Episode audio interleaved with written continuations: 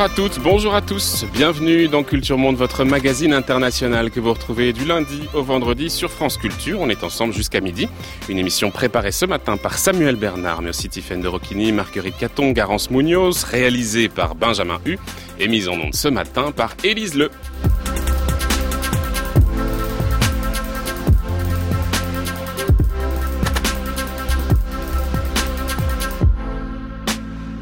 Suite de notre série consacrée à ce futur dans lequel les humains vont devoir faire une place aux robots et autres automates, automates pardon, après avoir regardé l'impact qu'ils auront sur la guerre, mais aussi hier sur le monde du travail, on va regarder ce matin comment ils transforment nos villes, la Smart City, quand le numérique envahit nos rues. Now let's take the fast lane into the future. We're connecting nous uh, connectons les différentes bornes de recharge électrique via une seule et unique plateforme internationale, permettant donc à l'automobiliste d'obtenir une information aussi simple et sympathique que possible. Donc nous nous préoccupons surtout de la sécurité publique, la chaussée, le trafic, etc. Nous avons permis à la ville de collecter ces informations pour ensuite qu'elle les exploite au mieux et agir en conséquence. Nous travaillons dans la mise en œuvre de technologies et nous sommes à mi-chemin de réaliser ces smart cities qui ont réellement besoin de diverses expertises et de nouvelles compétences. Une ville peut être intelligente et c'est pourquoi nous travaillons à sa connexion, notamment à travers notre nouvelle 5G. Tout ceci selon moi, définit une ville connectée. The future of smart cities is here at CES 2018. Et oui, toute la semaine dernière se déroulait la 51e édition du Consumer Electronics Show, le plus grand salon international d'électronique. Et cette année, ce sont les Smart Cities, les villes intelligentes qui étaient au cœur de la série de conférences qui s'y sont déroulées. Toronto, Masdar, Songdo, une véritable surenchère semble s'être déclenchée entre les métropoles pour acquérir le statut prisé de Smart City. Mais qu'est-ce qu'une Smart City? Comment nos villes se transforment-elles sous l'effet du développement des nouvelles technologies de l'information et de la, communication? Quel impact pour euh, ses usagers? Comment et par qui la Smart City est-elle gouvernée? Derrière elle se dessine le ou les visages de la ville de demain, depuis les systèmes de transport autonome, l'utilisation des big data mis au service de la planification urbaine, les systèmes pilotés par informatique de gestion des énergies ou encore l'usage d'applications pour faire participer les citoyens à la gestion de la ville. Bref, bref, des outils technologiques innovants qui transforment ou qui vont transformer notre paysage urbain et notre expérience de la ville. Alors à quoi ressemble l'urbanisme et la citadinité à l'heure du numérique? Quels sont les enjeux les perspectives, mais aussi peut-être les menaces qui s'y rapportent? Voilà un certain nombre de questions sur lesquelles nous allons nous pencher ce matin. Pour ce faire, nous avons invité Antoine Picon. Bonjour. Bonjour. Merci beaucoup d'être avec nous ce matin. Vous êtes directeur de recherche à l'École nationale des ponts et chaussées, mais également professeur à la Graduate School of Design d'Harvard. Vous êtes ingénieur, architecte, docteur en histoire. Vous avez écrit un certain nombre de livres. Le plus récent en date, Smart Cities, théorie et critique d'un idéal autoréalisateur. On va en parler assez largement euh, ce matin. Il y a une nouvelle édition qui est en préparation, qui va sortir dans quelques semaines aux éditions B2. Mais vous avez déjà écrit plusieurs livres sur cette question, et je pense notamment à un livre qui a maintenant une vingtaine d'années, La ville, territoire des cyborgs. Ça fait très longtemps Antoine Picon, que vous vous intéressez à la manière dont eh les technologies transforment le visage de nos villes. Premier livre, donc, il y a 20 ans. Euh, pour quelle raison? Qu'est-ce qui, dans votre parcours, explique cette fascination pour ce sujet? Bah, en fait, c'est une conséquence de, du fait que j'ai fait de l'histoire. C'est-à-dire, j'ai beaucoup travaillé, en fait, sur ce qui s'était passé, sur la transformation de l'architecture des villes et des territoires au moment de la première révolution industrielle. Et au début des années 90, je me suis dit, bon sang, il y a une révolution qui est en train de se passer sous mes yeux et je ne l'étudie pas. Et donc, j'ai commencé à m'intéresser à ce qui se passait autour de la question du numérique et des villes. Euh, ça a coïncidé aussi avec un moment où j'allais, j'ai commencé à aller pas mal en Amérique et je me suis rendu compte qu'en fait les choses allaient très vite du côté de l'internet, des usages de l'internet, etc. Et qu'il y avait quand même quelque chose probablement sur lequel il fallait mmh. se pencher.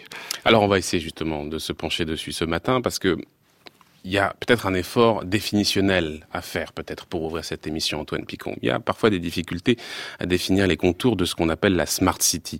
On la voit parfois comme au fond un horizon vers lequel toutes nos grandes villes iraient. Euh, d'autres fois, on affirme que en fait, c'est déjà une réalité pour la plupart de nos villes. Euh, qu'est-ce qu'on appelle une smart city, une ville intelligente en français? Quelle est la, plutôt les réalités en réalité qui se cachent derrière cette formule? Oui, alors c'est vrai que c'est un mot un peu attrape-tout. Euh, Absolument. Qui, du coup, euh, je dirais, c'est un buzzword, comme disent les anglo-saxons, un mot à la mode. Moi, je crois que, bon, d'abord, ce qui est un peu compliqué, c'est qu'il faut voir que c'est à la fois une série d'idéaux urbains, c'est-à-dire des choses dont on rêve, qu'on désire, qu'on veut, qu'on veut voir se réaliser. Et puis, c'est aussi des myriades d'expériences très concrètes de réalisation. Vous avez parlé d'applications sur les smartphones, de, finalement, de d'équipements, des infrastructures, etc. Donc, il y a ces deux volets, finalement, une espèce de désir de voir la ville changer, et puis quand même des transformations concrètes. Alors je dirais ensuite, euh, finalement, ça se décline suivant trois volets. Je dirais du, du le premier, c'est quand même l'idée qu'on va équiper la ville de numérique pour qu'elle fonctionne mieux, de façon plus efficace. On va faire, vous avez parlé de transport, on va essayer d'améliorer les transports, leur gestion, l'interface avec les usagers, l'électricité, le parking, etc. Donc plus de numérique pour finalement une ville plus efficace. Deuxième aspect qui s'est branché un peu plus récemment, ça a été la convergence entre la thématique de la ville intelligente et de la ville durable, de la ville résiliente.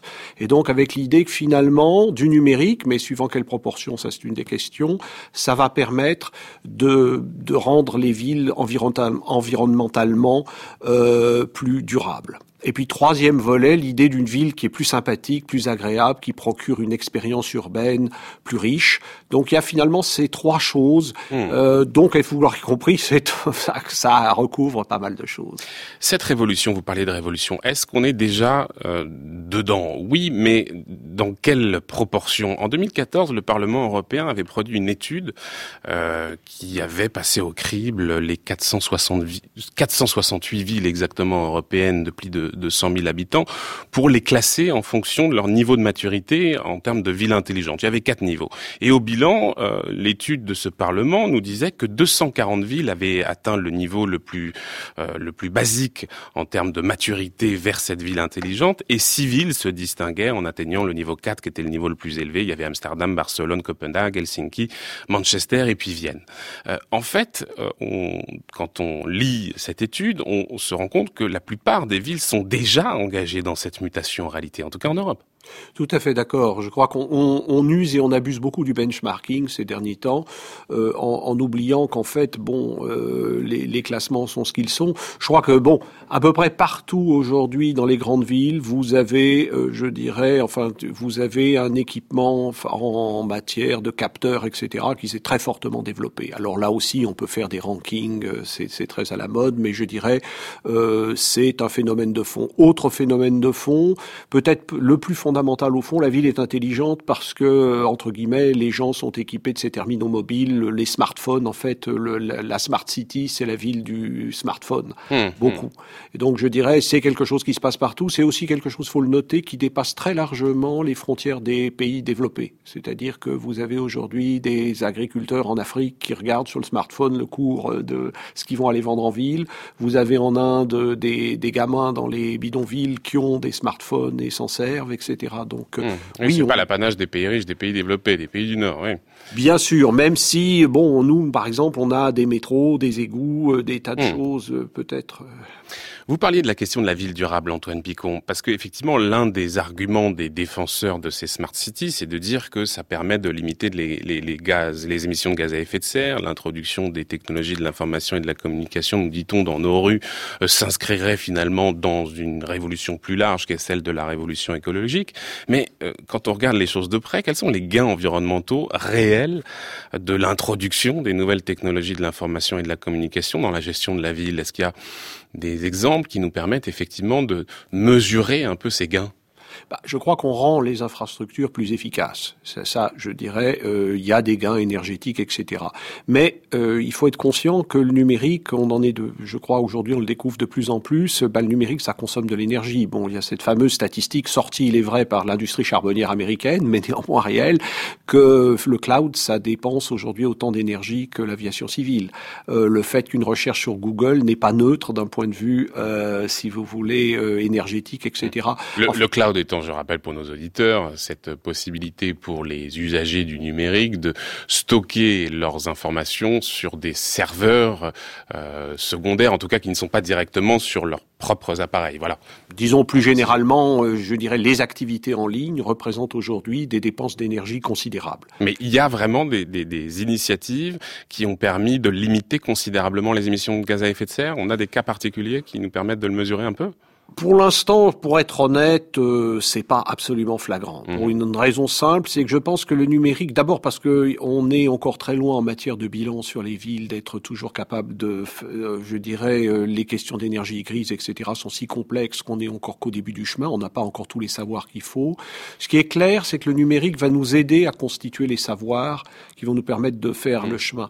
J'ai une étude que j'aime toujours à citer d'un de mes amis du MIT qui avait mis, qui avait attaché des puces sur le contenu d'une de poubelle à Seattle et qui avait montré qu'en fait, par exemple, certains, euh, certaines choses qui se trouvaient dans ces poubelles avaient fait deux fois le tour des États-Unis avant de reposer dans leur dernière demeure ou d'être recyclées.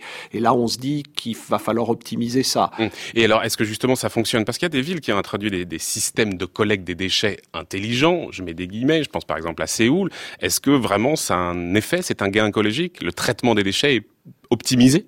Je dirais ça le sera. Pour l'instant, on est dans des expériences qui restent quand même assez ponctuelles. Bon, il y a tout le monde à montrer effectivement les poubelles intelligentes de Séoul, etc. Ça le sera.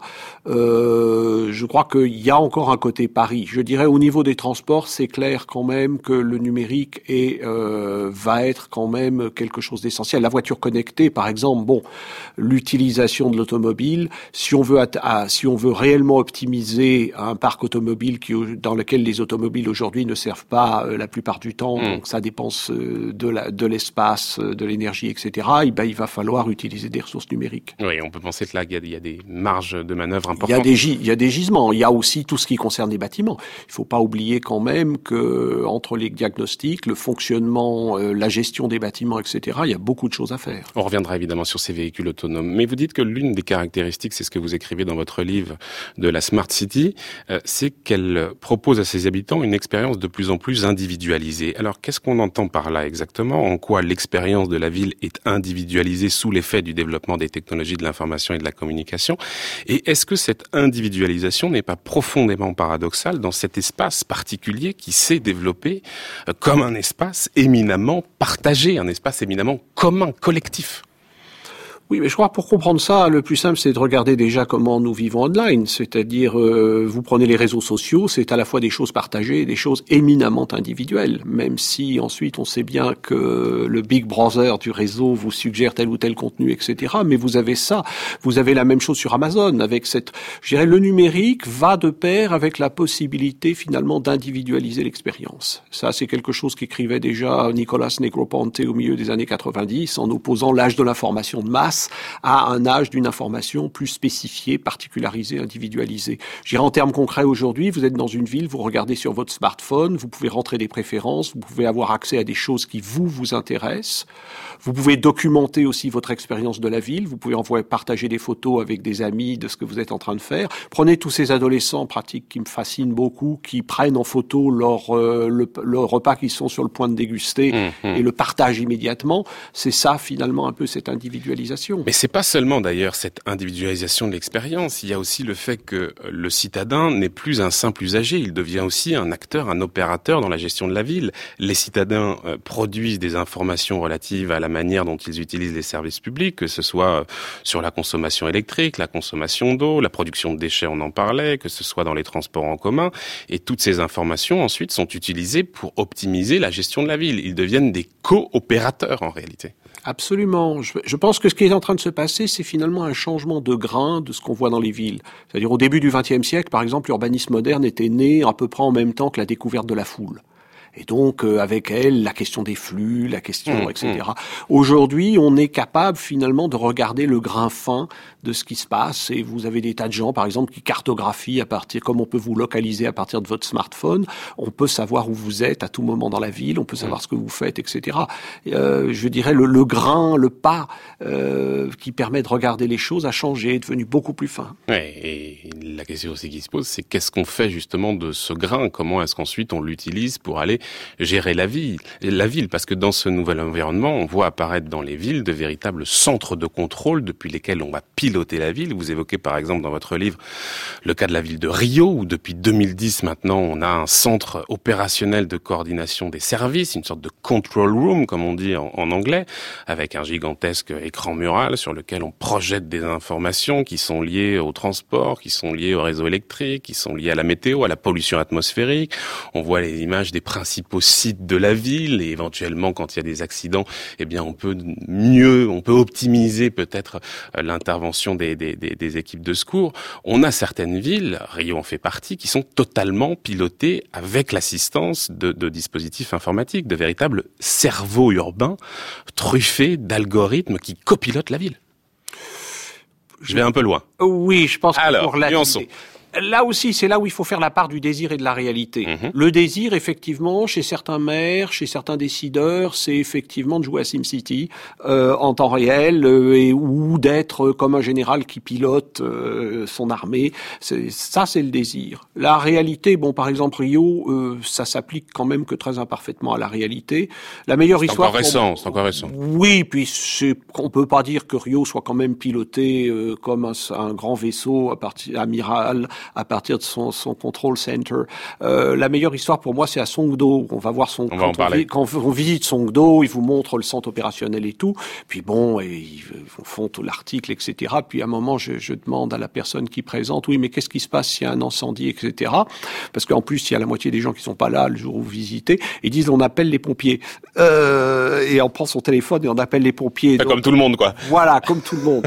Donc on se dit, bon, non, je crois qu'effectivement, il y a, y y a chez certains décideurs le rêve de tout contrôler. Je crois que effectivement aussi, nous sommes capables de suivre en temps réel de plus en plus de choses. Mm. Ça, c'est vrai, mais je dirais, avant de parler des, des, des de Rio, euh, parlons euh, des centres euh, de la police à Londres, Mm. etc. On est capable de suivre de plus en plus de choses dans une ville dans laquelle les caméras de surveillance se multiplient aussi, c'est pas les capteurs, etc. Euh, je crois qu'on est quand même encore loin de la ville cerveau unique pour l'instant. Mm -hmm. Je reviens sur cette question des, des, des informations qui sont produites par nous autres usagers à travers l'utilisation que l'on a euh, des réseaux sociaux, de nos téléphones portables, etc., etc.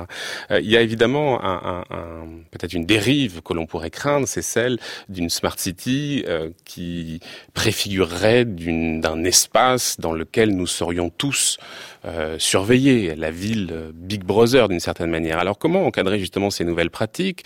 Euh, je, pense, je prends un, premier, un exemple, par exemple, euh, ce qu'on avait dit à propos du, du, du compteur électrique Linky, euh, qui est censé euh, mesurer en temps réel la consommation des foyers en électricité, mais pour lequel la sécurité des données personnelles n'est pas garantie.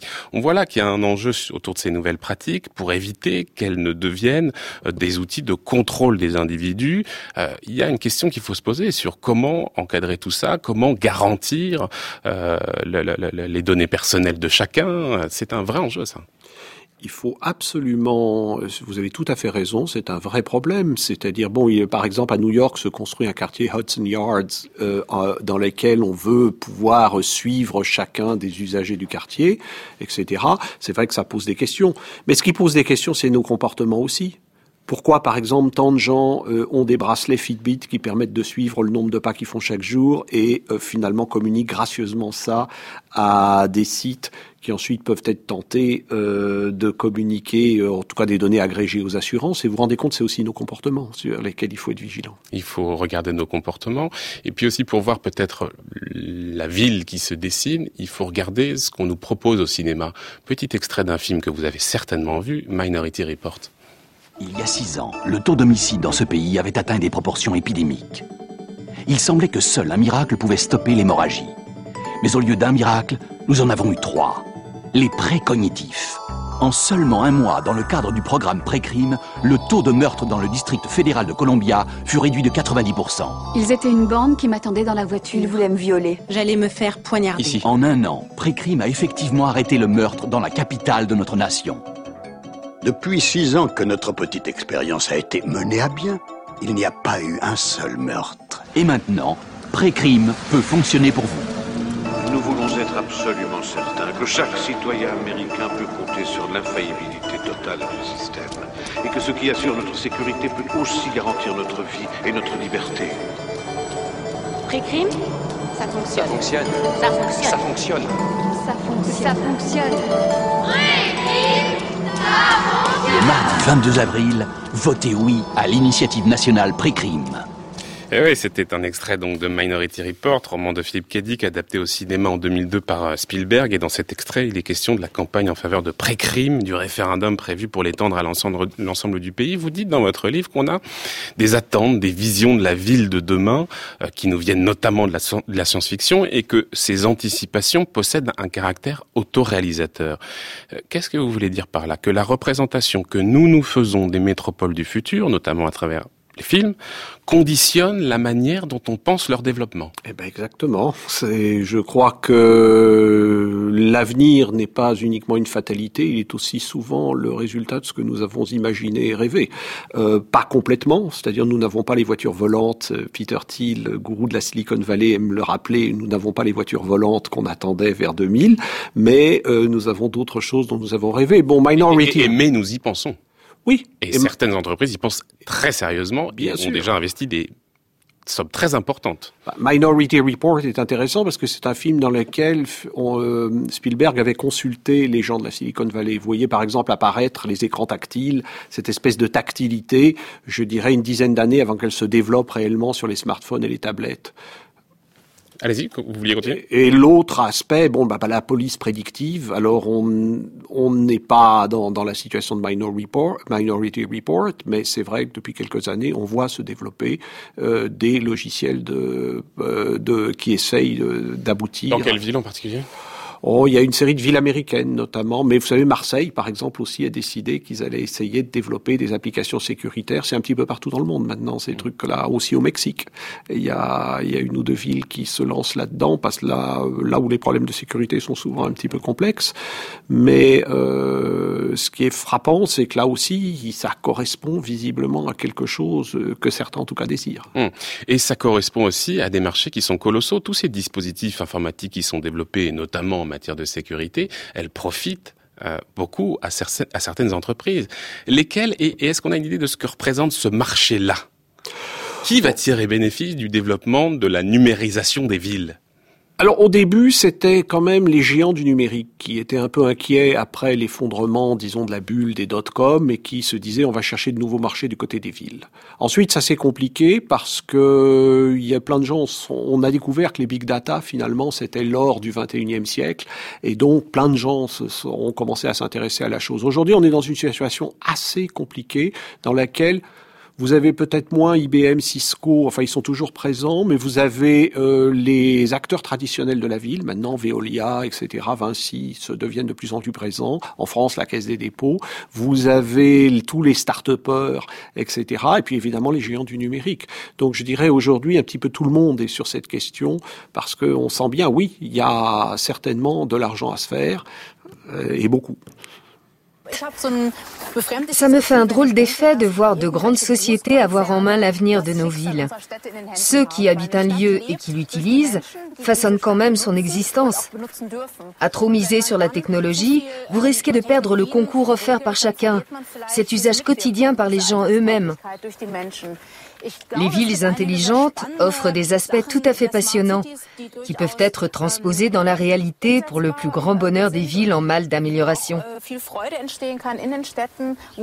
Mais je ne crois pas qu'il faille vraiment actionner la chasse d'eau avec son portable, ni que cela rende plus heureux.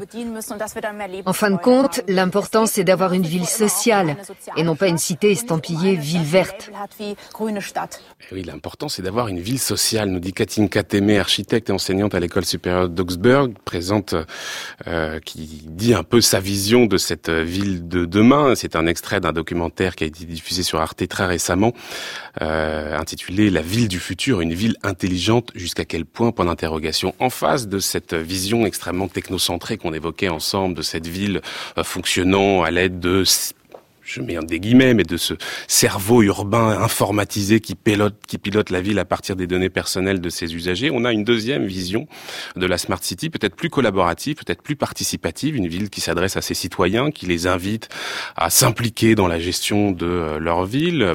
Paris peut-être de ce point de vue-là est euh, en tout cas assez avancée, hein, euh, avec par exemple ces, initiatives de, de budget euh, participatif.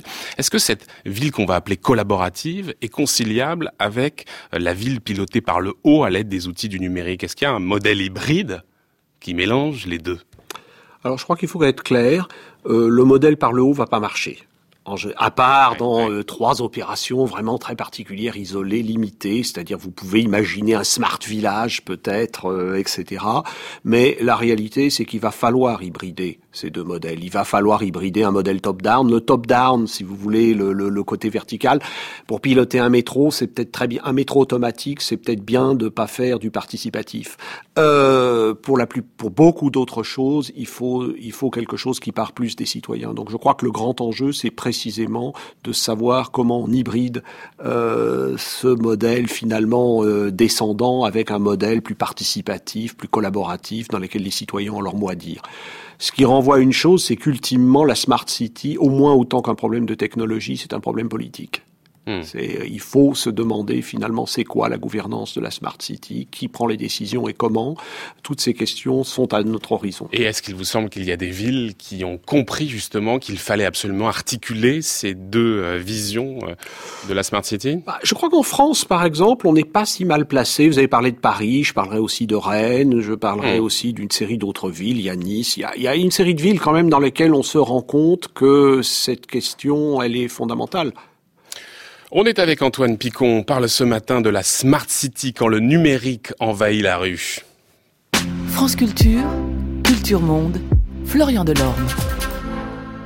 Just 32 kilometres outside of Seoul, a new city is rising. A true, smart, connected community. Songdo is one of the most ambitious urban developments of its kind. Everything is connected, intelligent, and green, helping to realize environmental, economic, and social sustainability. Cisco's smart connected communities can transform physical communities into connected communities that realize economic growth, environmental sustainability, and improved quality of life for residents. Thank you for joining us. Songdo, justement, la Smart City par excellence, une ville nouvelle bâtie sur un terrain gagné sur la mer Jaune à une soixante soixantaine de kilomètres de Séoul. Sa construction avait commencé dans les années 2000. C'est le projet peut-être le plus ambitieux, euh, en tout cas en Corée du Sud de toute évidence, et aussi le plus coûteux. Euh, c'est une ville où tous les habitants sont informatisés, une ville écologique aussi, euh, en tout cas qui se veut comme telle, qui est construite autour d'un grand parc central, un petit peu sur le modèle de ce qu'on trouve à Manhattan. On va retrouver un nouvel invité par téléphone, c'est Francis Pisani. Bonjour. Bonjour. Merci beaucoup d'être avec nous ce matin. Vous êtes journaliste, écrivain, vous êtes également blogueur, City Innovation qu'on retrouve sur euh, lemonde.fr. Vous êtes un spécialiste pardon, des questions liées aux technologies de l'information, de la communication, un spécialiste de l'innovation. Euh, vous avez écrit un ouvrage, on va en parler un petit peu avec vous, euh, Voyage dans les villes intelligentes entre Datapolis et Participolis. Vous vous intéressez depuis très longtemps à ces questions liées à l'innovation. Vous vous étiez installé dans les années 90 dans la région de la Silicon Valley et puis de retour en Europe. Vous étiez lancé dans un grand tour du monde de l'innovation euh, et vous aviez visité euh, des dizaines et des dizaines de villes qu'on dit intelligentes, des smart cities, et notamment cette ville de Songdo euh, qu'on va évoquer un petit peu ensemble parce que vous aviez eu d'ailleurs la chance de la visiter avec un, un guide particulièrement bien placé. C'était Scott Summers qui est le vice-président de Gale International, qui est l'entreprise qui a pensé, qui a développé ce projet. Et après votre premier séjour à Songdo, vous aviez dit à propos de cette ville qu'elle était perturbante. Qu'est-ce qui vous avait perturbé, Francis Pisani? Eh ben, Ce qui m'a perturbé, c'est une très bonne question. Ce qui m'a perturbé, c'est à la fois que c'est invivable et à la fois que c'est indispensable. Euh, invivable, j'exagère un peu, mais j'ai fait deux voyages à Sangdo, le premier en 2014 et le second l'année dernière. Et euh, ce qui m'avait frappé la première, dans la première fois, c'est à la fois qu'il y avait personne dans les rues, qu'il y avait personne dans les supermarchés, qu'il y avait personne dans les centres commerciaux, et que qu'un jeune, un jeune type que j'avais rencontré dans la rue, je lui ai demandé comment ça va, et il m'a répondu euh, le problème c'est qu'on connaît pas son voisin, on connaît personne. Donc c'était une ville qui n'arrivait pas à créer une dynamique sociale, pardon, une dynamique sociale et culturelle sans laquelle il n'y a pas de mmh. vie urbaine qui vaille la peine. Et est-ce que ça s'est un peu arrangé depuis? Alors, avant, je voudrais préciser pourquoi je trouvais ça euh, indispensable. c'est que en Asie, la Chine s'urbanise de un New York tous les ans, 20 millions, et l'Inde de un Chicago tous les ans ou d'un Paris tous les ans, 10 ou 12 millions. C'est-à-dire que dans le monde, il y a des zones qui, sont, qui doivent encore s'urbaniser, et donc, excusez-moi, on doit créer des villes nouvelles. Alors, est-ce qu'on peut faire une, créer une ville nouvelle à partir de rien? C'est un problème. Et alors, c'est pour ça que le deuxième voyage est intéressant. C'est qu'effectivement, il y a plus de circulation, il y a plus de gens, il y a plus de vie. On voit des mamans promener leurs bébés avec leur euh, leur, euh, leur, leur poussette dans, dans le parc que vous venez d'évoquer. Et donc la vie commence. Elle n'est pas encore extraordinairement active, mais elle commence, on commence à, le voir. Et détail qui n'est pas euh, sans intérêt à mes yeux, Scott Summers, que vous avez mentionné, m'avait dit la seule chose qui me plaît pas, c'est que de temps en temps, on voit des affiches sur les fenêtres, c'est-à-dire un peu de désordre. Et le désordre, c'est le signe de la vie. Et là, on commence à voir plus de choses, plus de publicité, pas sauvage, mais un peu libre, et, donc plus de vie. Oui, le désordre, évidemment, euh, c'est la vie. La sociologie de la ville, c'est toujours un peu la même chose, c'est-à-dire ce sont des riches très essentiellement, la majorité des Sud-Coréens ne peuvent absolument pas euh, se permettre d'aller s'installer dans cette ville. Ce qui, par ailleurs, pose un vrai souci sur la question des smart cities, c'est que euh, on a l'impression, en tout cas dans le cas de Songdo, qu'elle est faite en réalité pour les plus favorisés. Or, la réalité des villes aujourd'hui, elle est bien différente. Il faut aussi faire une place aux pauvres dans ces smart cities. Francis Pisani. Alors, euh, j'ai interviewé le remplaçant de Scott Summers quand j'y suis retourné en juin dernier à l'occasion d'une conférence intéressante sur les, par la New Cities Foundation. Et ce, ce monsieur s'appelle Tom Murcat et il m'a donné un chiffre que je trouve intéressant en disant qu'il y a tous les types de logements à Songdo, le plus, le moins cher valant 225 000 dollars, c'est-à-dire environ 200 000 euros, et euh, le plus cher valant 2 millions 400 000, c'est-à-dire dollars, c'est-à-dire environ 2 millions d'euros. Donc il dit qu'on couvre tout. Ceci dit, le but de la ville, c'était de devenir un centre d'attraction pour les grandes entreprises mmh. internationales et lutter ainsi contre Singapour, euh, contre euh, ou contre euh, Hong Kong ou contre Tokyo dans la région. Mmh. Alors le problème, c'est qu'il y a des gens qui viennent mais il y a, les compagnies s'installent peu, et comme elles s'installent peu, il y a peu d'employés de ces compagnies qui ont les moyens de s'installer dans cet endroit. Donc ça ne marche qu'à moitié. Ça se développe, mais ça ne marche qu'à moitié. Vous restez avec nous, s'il vous plaît, Francis Pisani. Je voudrais entendre peut-être Antoine Picon, parce que vous connaissez euh, également cette ville de Songdo, Antoine Picon. Euh, quelle impression vous a-t-elle fait, cette ville? Ben, La première, et ça rejoint un peu ce qu'a dit Francis Pisani, je dirais, avant d'être une ville intelligente, c'est une ville nouvelle. Et bon, je me souviens de l'ambiance qu'il y avait à la Défense il y a très longtemps, lorsque le quartier était encore relativement pionnier. Euh, euh je dirais, on retrouve effectivement cette espèce de bizarre sentiment un peu à la Tati, euh, d'univers euh, à la fois très rangé et un peu fou. Euh, dans, et, un peu triste aussi. Oui, encore que là aussi ça s'améliore. Et je dirais que curieusement, j'étais peut-être moins. J'ai trouvé que la planification était plus intelligente que ce que je pensais. Euh, C'est-à-dire que le, le plan de la ville est relativement intéressant. Je dirais que d'un point de vue smart city, pourquoi on est... Attendez, pourquoi? Parce que bon, parce que parce qu'ils le présentent de façon très caricaturale avec leur Central Park au milieu, etc. Il y a par exemple, ils ont quand même essayé de rechercher des programmes mixtes, etc. C'est relativement plus intelligent que que, que d'autres villes nouvelles.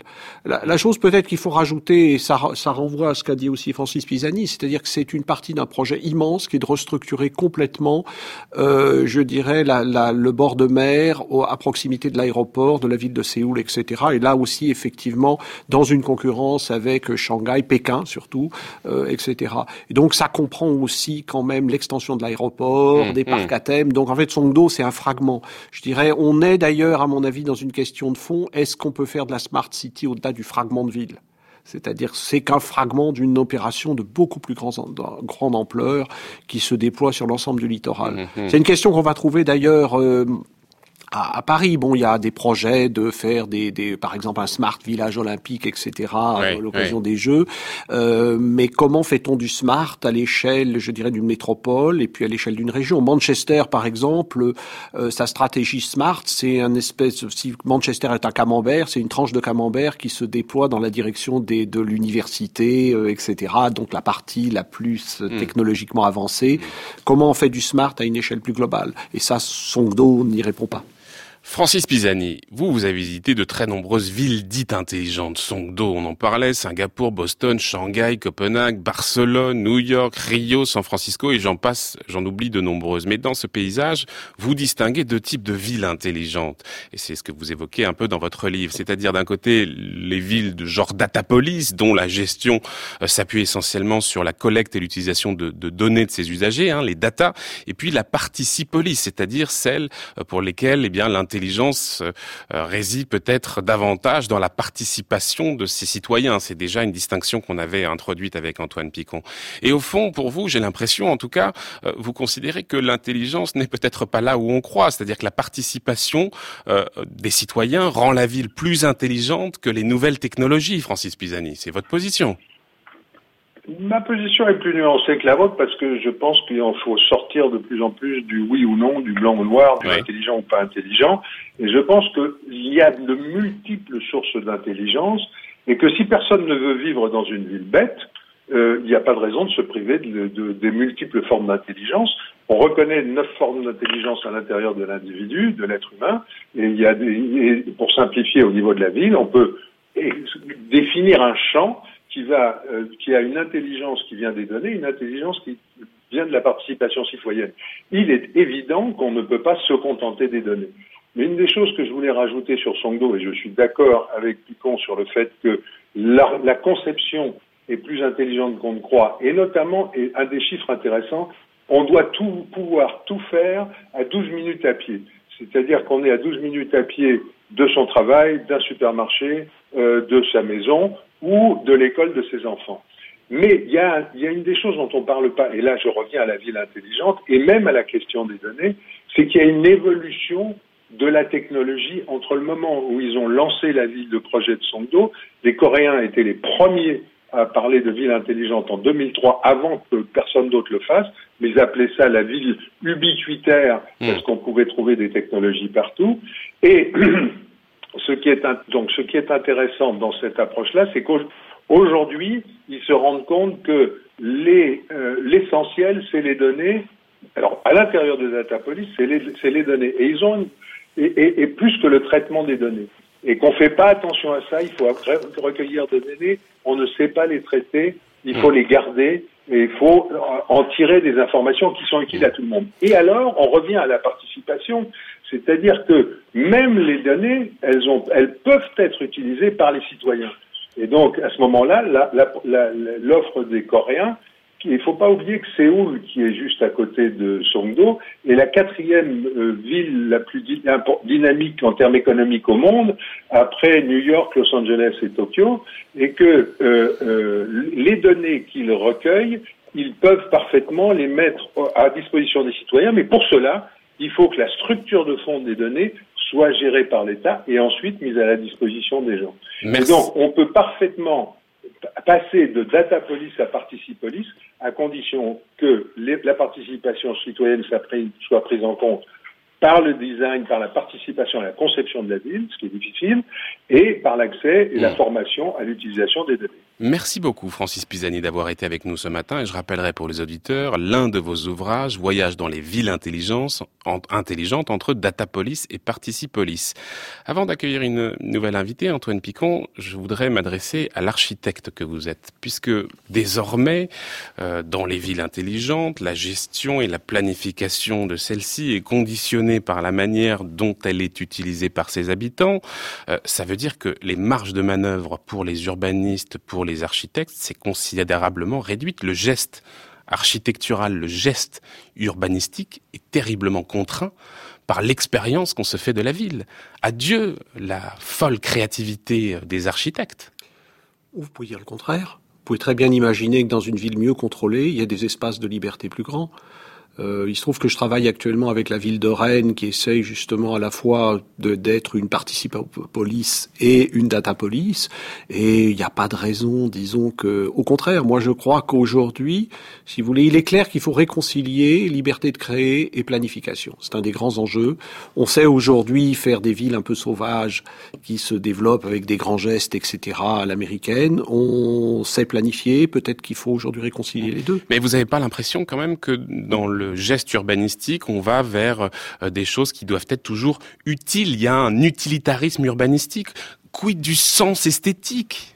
Bah, Vous pouvez là aussi être plus positif. Tout est pensé, tout est pensé.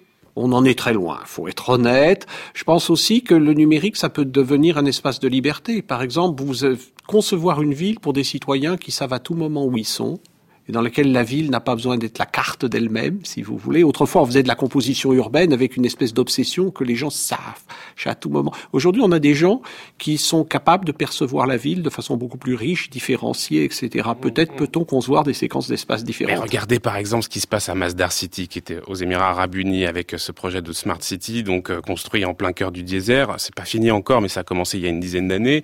Euh, tout est, est, est conditionné par l'environnement, c'est-à-dire que la direction des rues euh, se fait en fonction des vents euh, principaux. Les façades euh, des immeubles sont inclinées pour réfléchir la lumière d'une certaine manière et éviter d'accumuler de la chaleur dans les villes, dans les espaces. On a l'impression que l'environnement préconditionne, conditionne la manière dont on va penser la ville.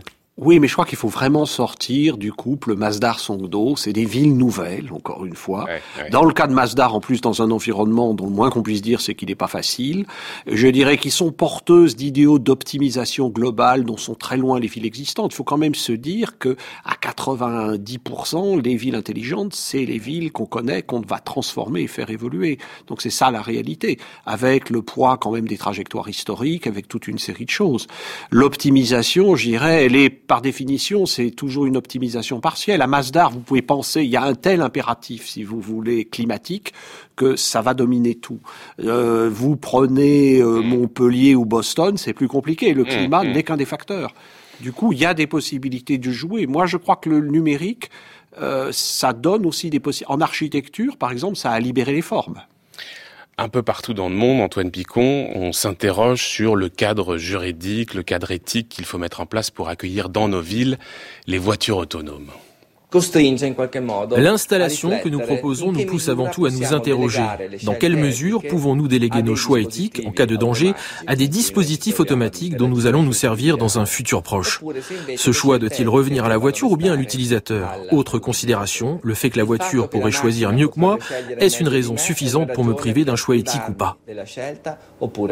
ah, Moi, je choisirais l'option impartiale ou alors légèrement égoïste si à bord je devais avoir des enfants avec moi. À mon avis, c'est le législateur qui devrait déterminer le choix, de façon à limiter le niveau trop élevé d'égoïsme dans la société, qui se traduirait sur la route par trop de risques pour les autres. Eh oui, à l'université de Bologne en Italie, on s'interroge, on planche sur l'installation d'un bouton éthique. On entendait notamment Giovanni Sartor dans ses voitures autonomes, afin que l'humain garde en dernier lieu le contrôle sur les véhicules. Extrait à nouveau de ce reportage, ce documentaire d'Arte dont je parlais tout à l'heure. On va accueillir une nouvelle invitée, c'est Nathalie Neufjans. Bonjour. Bonjour. Merci beaucoup d'être avec nous ce matin. Vous êtes maître de conférence à la faculté de droit de Douai et membre du comité d'éthique du CNRS et puis auteur par ailleurs de traités de droit et d'éthique de la robotique civile. Vous êtes une spécialiste du droit, de l'éthique de la robotique. On va parler de l'Europe parce que le Parlement européen travaille depuis plusieurs mois sur l'élaboration d'un cadre éthique et juridique pour la robotique civile. Euh, par ailleurs, en février dernier, il avait voté un, un cadre légal en matière de robotique, avait proposé une résolution avec toute une série de propositions. On va essayer de voir ce qu'il y avait euh, dedans. Mais d'abord, pourquoi est-ce que l'Europe s'interroge maintenant sur la question liée au droit de la robotique? Pourquoi l'Union européenne considère qu'il y a urgence maintenant à la traiter alors que pendant longtemps c'était resté un angle mort? Oui, en fait, en réalité, la, robotique est, vraiment en plein développement, donc c'est vraiment le, moment de, se poser des questions euh, sur le statut juridique et sur les, problématiques éthiques. Donc c'était le moment, c'était le bon moment alors c'est surtout en réalité la, la résolution, il faut savoir déjà, du 16 février 2017, c'est surtout un texte, euh, c'est pas un texte juridique à valeur obligatoire. Absolument, c'est une, directive, c'est une, une, une, des propositions, c'est une proposition. Voilà, c'est ça. Donc c'est une espèce d'avis, donc c'est seulement, ça n'a pas une valeur obligatoire, donc c'est déjà ça qu'il faut noter. Mais qu'est-ce qu'il y avait dedans alors, dans ce, dans ce texte, le, le, le, Parlement s'interroge surtout sur les robots autonomes et euh, les robots autonomes et auto-apprenants. Donc, c'est vraiment une catégorie particulière de, de robots. Par conséquent, les robots euh, classiques qui ne sont pas nécessairement autonomes ne sont pas concernés par ce texte qui déjà, euh, de ce point de vue-là, pourrait poser un certain nombre de problèmes, puisqu'il faudra distinguer entre deux catégories, et comment délimiter clairement la, les, entre ces deux catégories sera déjà assez difficile. D'accord, robot apprenant, euh, robot apprenant d'un côté, robot non apprenant, si je puis dire, de l'autre.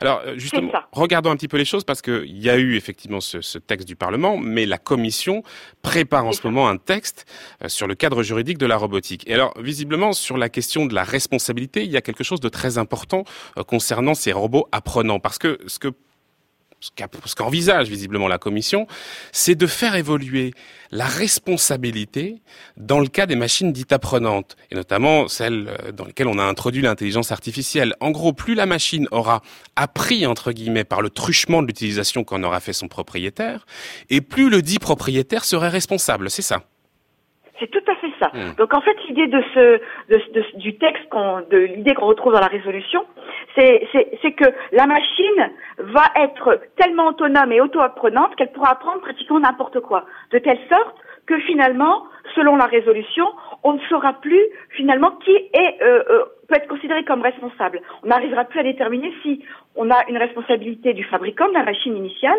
ou alors si c'est plutôt une, une, alors plutôt si la, responsabilité relève de l'utilisateur final. Mmh. Et face à cette situation difficile, la, la, le Parlement avait proposé de modifier le droit actuel, qui pour le, la résolution n'est plus adapté, euh, le modifier avec plusieurs pistes. Mmh. Alors l'une des pistes, ça serait l'assurance, l'une des pistes, ça serait par exemple un fonds d'indemnisation, mais surtout l'une des pistes qui a été retenu par l'article, par le paragraphe 59 de la résolution, c'est créer une personnalité juridique pour le robot. Alors on va y revenir justement, mais je voudrais faire réagir Antoine Picon parce qu'évidemment, euh, autour de ces véhicules autonomes, euh, l'enjeu central, c'est celle de la responsabilité en cas d'accident euh, avec une voiture autonome. Et si si ça va arriver, c'est déjà même arrivé. quelle responsabilité pour le constructeur, pour le programmeur, pour l'assureur, pour le gestionnaire du réseau routier, etc., etc. Ça, c'est un enjeu crucial. Ah, tout à fait. Moi, je crois que une des questions derrière fondamentales, c'est que on partait de l'hypothèse que la ville, il y avait des acteurs humains. Aujourd'hui, on a de plus en plus d'acteurs qui sont des hybrides d'humains et de machines, enfin mes fameux cyborgs mm. d'autrefois. Et puis aussi des fois, euh, vous prenez le deep learning, on va avoir de plus en plus de difficultés par savoir, finalement à savoir comment les machines apprennent et même pourquoi finalement arrive-t-elle à telle décision plutôt qu'à telle autre? Je dirais, on a des vrais problèmes maintenant aussi d'opacité. Euh, à travers ça qui commence à émerger. Oui, parce qu'y compris les chercheurs ne comprennent pas toujours les réactions, si je puis dire, euh, des machines dans lesquelles on a introduit de l'intelligence artificielle. Donc euh, c'est vraiment une, une, vraie question très importante. Ah, je pense que ça va se poser de plus en plus. Ça va se poser aussi dans le domaine médical. Il est clair que si vous voulez, de plus en plus de programmes qui font du deep learning vont prendre des décisions concernant les patients. Nathalie Neufgence, certaines personnes, et notamment du côté de l'Union européenne, préconisent la mise en place d'un statut de personne robot.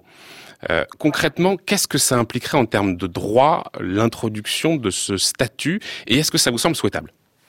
Alors, ça implique un certain nombre de choses importantes. Ça implique une première chose essentielle, c'est que euh, si vous avez une personnalité juridique dédiée à la machine, ça veut dire que le, fabricant du robot ne sera plus considéré comme responsable. Euh, déjà. Donc, par conséquent, il faudra quand même trouver quelqu'un qui sera amené à supporter l'indemnisation de la victime. Et on peut craindre avec cette situation, déjà au niveau juridique, qu'on déporte sur l'utilisateur final, euh, donc sur l'acheteur du robot, on déporte toute la responsabilité sur lui. Donc ça voudrait dire qu'on pourrait obliger finalement l'utilisateur à s'assurer. Et le souci, c'est que même dans les situations où on pourrait avoir euh, un problème qui relèverait du fonctionnement même de la machine, c'est-à-dire un problème qui aurait pu être attribué euh, au fabricant. Donc ça, c'est le premier euh, souci au niveau euh, de, de, la, de la responsabilité en, termes juridiques. Ensuite, vous avez des, un certain nombre de questionnements euh, à connotation plus éthique. Par exemple, le, les textes, notamment le, le projet de résolution, n'a jamais précisé ni, ni, ni, le projet ni la résolution d'ailleurs, n'a jamais précisé si on allait avoir une personnalité juridique à la mode personnalité, personne physique, donc comme vous et moi, Donc, est-ce que ça ne veut pas dire cette personnalité juridique qu'on va accorder des droits humains à la machine? À mon avis, c'est pas la direction que prend l'Europe, mais c'est une question qui doit être soulevée quand même. Ensuite, la, deuxième idée euh, qu'on pourrait également euh, euh, souligner et qui me semble tout aussi critiquable que cette solution de droit humain, c'est si jamais la personnalité juridique est comprise plutôt au sens des personnes morales, à mon avis, ça pourrait ça ne fonctionnerait pas non plus dans ce sens, étant donné que nos personnes morales, donc nos sociétés et nos associations, ont toujours des humains derrière pour la faire fonctionner. Or, ça voudrait dire ici, si on a affaire à, des robots, ça voudrait dire ici que ça serait le robot lui-même qui devrait s'auto-déterminer, s'auto-gérer, ce qui est en état de la technique absolument impossible puisque le robot n'est pas capable euh, finalement de se diriger mmh. simplement une machine. Donc ça, ça ne résout pas les problèmes. Le problème, non seulement ça les résout pas, mais en plus le, souci c'est que on, finit par gommer euh, la place du fabricant. Or, la place du fabricant, à mon sens, est essentielle, notamment pour être sûr de mettre sur le marché des machines non dangereuses. Donc, c'est crucial que le fabricant reste dans le, dans le cycle de la responsabilité pour être sûr qu'on ne mette pas sur le marché des machines dangereuses. Mhm. Parce que si vous avez euh, si vous avez un robot qui est mis sur le marché et qui est dangereux, eh bien le, la place du la place du fabricant est essentielle puisqu'on pourrait très bien imaginer qu'il se précipite pour mettre sur le marché pour devancer ses concurrents un robot dangereux euh, et que le droit s'en sorte qu'il ne soit plus responsable. Donc ça, ça, ça, ça, ça, vraiment, ça engendre un grand nombre de difficultés euh, éthiques, de difficultés juridiques. Et à mon sens, la personnalité juridique serait véritablement euh, catastrophique. Et peut-être, et peut-être que précisément, Nathalie Neufgence, en tout cas à vous lire, j'ai l'impression que c'est votre sentiment. Si l'Union européenne aborde cette question de la robotique essentiellement du côté du droit, peut-être que justement il y a quelques lacunes en matière d'éthique et qu'il faudrait peut-être compléter la chose introduire davantage d'éthique euh, dans ce cadre juridique qu'on est en train de poser. Enfin, je crois que c'est ce que j'ai compris en vous lisant. Hein. Tout à fait. Tout à fait. Alors moi, je j'ai le sentiment, en l'état actuel, que euh, les textes, la résolution européenne et euh, les futurs textes qui vont émaner de la Commission européenne, mmh. je pense qu'ils sont vraiment, au niveau de la responsabilité, ils arrivent beaucoup trop tôt parce qu'ils évoquent des machines qui n'existent pas encore. Ces fameux robots autonomes et auto-apprenants n'existent pas encore véritablement. Ils sont en développement dans les laboratoires. Le seul robot autonome qu'on a aujourd'hui chez nous, ce sont les, les, fameux aspirateurs. Mmh, euh, voilà. Merci beaucoup en tout cas Nathalie Neufjean. Je pense qu'on a compris l'essentiel de votre propos pour ceux qui veulent aller, ceux qui veulent aller plus loin. Traité de droit et d'éthique de la robotique civile qui était paru l'année dernière aux éditions LEH. Antoine Picon, un tout dernier mot en termes de conclusion? Oui. Peut-être, je, je crois que ces problèmes de droit sont extrêmement importants. Je pense aussi que les problèmes, encore une fois, politiques, il va falloir apprendre à gouverner avec des algorithmes.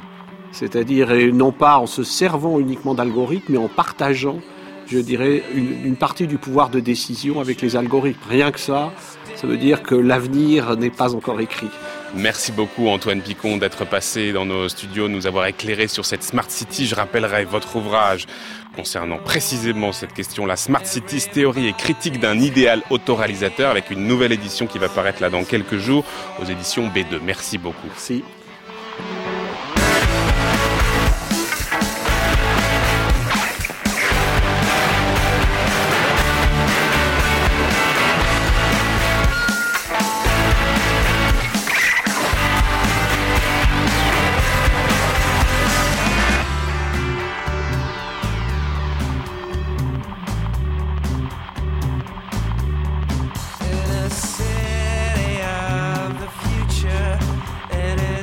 Avec Palo Alto de Radiohead que l'on se quitte. 11h53 minutes, l'heure de retrouver Brice Couturier, son tour du monde des idées. Le tour du monde des idées, Brice Couturier. Bonjour Brice. Bonjour Florian. L'appétit énergétivore pardon, des puissances explique dans une large mesure leur politique étant étrangère. C'était vrai hier avec euh, les guerres du pétrole. Peut-on espérer que ce sera moins le cas demain si la transition énergétique s'enclenche? Voilà le thème de vos deux prochaines chroniques. Oui, la géopolitique de l'énergie réserve décidément bien des surprises. Comme on sait, l'énergie prépondérante à chaque période de l'histoire économique favorise les pays qui en sont dotés et fragilise les autres en les rendant dépendants d'approvisionnement extérieurs. Et la crainte d'une rupture d'approvisionnement explique une bonne part de leur politique étrangère. S'ils considèrent ces approvisionnements vitaux pour leur économie comme menacés, les États dépendants en énergie peuvent entrer en guerre. La course aux ressources énergétiques est donc un des facteurs déterminants de l'histoire diplomatique et militaire. On va le voir, rien n'a changé sur ce point. Au XIXe siècle, les nations qui possédaient des mines de charbon bénéficièrent d'un atout extraordinaire. Elles purent se lancer les premières dans l'aventure de l'industrie. Au XXe siècle, l'âge du pétrole redistribua les cartes de la puissance, mais on n'en prit vraiment conscience que dans les années 70. En 1973, l'embargo pétrolier, décidé par les pays producteurs de pétrole de l'OPEP pour punir l'Occident de n'avoir pas pris suffisamment ses distances avec Israël, révéla l'extraordinaire dépendance envers les hydrocarbures où était tombée l'Amérique du Nord et plus encore la vieille Europe. Mais la perception de la menace d'une rupture des approvisionnements en pétrole fut artificiellement aggravée par les fausses estimations concernant l'état des ressources en hydrocarbures. À cette époque, écrit ainsi Samuel Fourfari, professeur de géopolitique de l'énergie à l'Université libre de Bruxelles, les prospectivistes étaient aveuglés par les prévisions erronées du Club de Rome. Ce groupe d'experts avait avait tiré de modèles discutables la prédiction que le monde connaîtrait la pénurie de pétrole avant l'an 2000.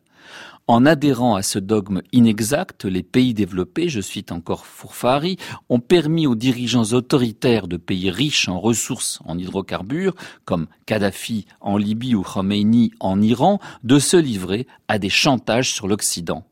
Comme l'écrit Joseph Nye, de son côté, l'ancien secrétaire adjoint à la défense de Bill Clinton, aujourd'hui professeur à Harvard, le pouvoir était passé entre les mains des producteurs. La puissance de l'OPEP était à son zénith. Mais en 2000, Brice, on s'est aperçu que les réserves mondiales de pétrole n'étaient nullement épuisées. Oui, mais d'autres experts décrétèrent alors qu'on avait atteint le fameux pic pétrolier. Et sur la base de cette fausse information, les prix se mirent à flamber, annonçant encore une fois un épuisement des ressources qui n'aurait été que provisoirement retardé de quelques décennies. Dans les années 90, ce fut au tour de la Russie de jouer avec les coupures de livraison de gaz. Les petits États échappés de l'URSS, comme l'Ukraine, ou du pacte de Varsovie, comme la Bulgarie ou la Hongrie, furent punis et passèrent des hivers au froid. Comme lors de la crise du pétrole des années 70, l'Europe se découvrit dangereusement dépendante pour son énergie envers l'extérieur. Et l'indépendance énergétique redevint une obsession. Face à cette nouvelle menace de rupture des approvisionnements, l'Union européenne se divisa, chaque État membre cherchant à ménager ses propres intérêts et ses liens avec la Russie, plutôt que d'offrir un front commun. Depuis quelques années, nous sommes entrés dans une ère toute nouvelle, mais nous tardons à en prendre conscience. Les pays anciennement développés se sont en effet affranchis dans une large mesure de leur dépendance énergétique. L'Europe parce qu'elle mise énormément sur les énergies renouvelables produites sur place, les États-Unis parce qu'ils sont devenus les premiers producteurs de pétrole du monde. Les progrès spectaculaires accomplis tant dans le domaine de la prospection et l'extraction des hydrocarbures que dans leur transport ont en effet permis de relancer la production. De nouvelles ressources de gaz ont été découvertes en bien des endroits de la planète. Israël est assis sur une réserve gazière offshore estimée à 800 milliards de mètres cubes, suffisante pour alimenter le pays en gaz pendant 130 ans sur la base de sa consommation actuelle, un phénomène qui ne manquera pas d'avoir des répercussions à la fois dans la région au Moyen-Orient, mais plus largement dans les relations entre ce pays et le reste du monde. Entre le Sénégal et la Mauritanie ont été découvertes de très importantes réserves. Le Sénégal, l'un des pays les plus pauvres du monde, pourrait bien devenir demain un nouveau Qatar, idem d'ailleurs pour le Mozambique. Mais surtout, l'extraction des gaz et pétroles de schiste en Amérique du Nord a redistribué les cartes de la puissance énergétique. La production des États-Unis, évaluée par Fourfari à 8,8 millions 8 millions 800 000 barils par jour, est supérieure à celle de l'Irak et de l'Iran réunis. Le boom du schiste a fait passer les États-Unis du statut d'importateur d'énergie à celui d'exportateur. Le ministère américain de l'énergie estime que le pays dispose de 26 000 milliards de mètres cubes de gaz de schiste techniquement récupérable, soit une réserve d'hydrocarbures pour plusieurs décennies. L'Amérique du Nord atteindrait l'autonomie énergétique dès l'an 2020. Ce sont désormais les Américains et non plus l'OPEP qui fixent les prix. Merci beaucoup Brice Couturier pour cette chronique qu'on peut retrouver sur le site de France Culture.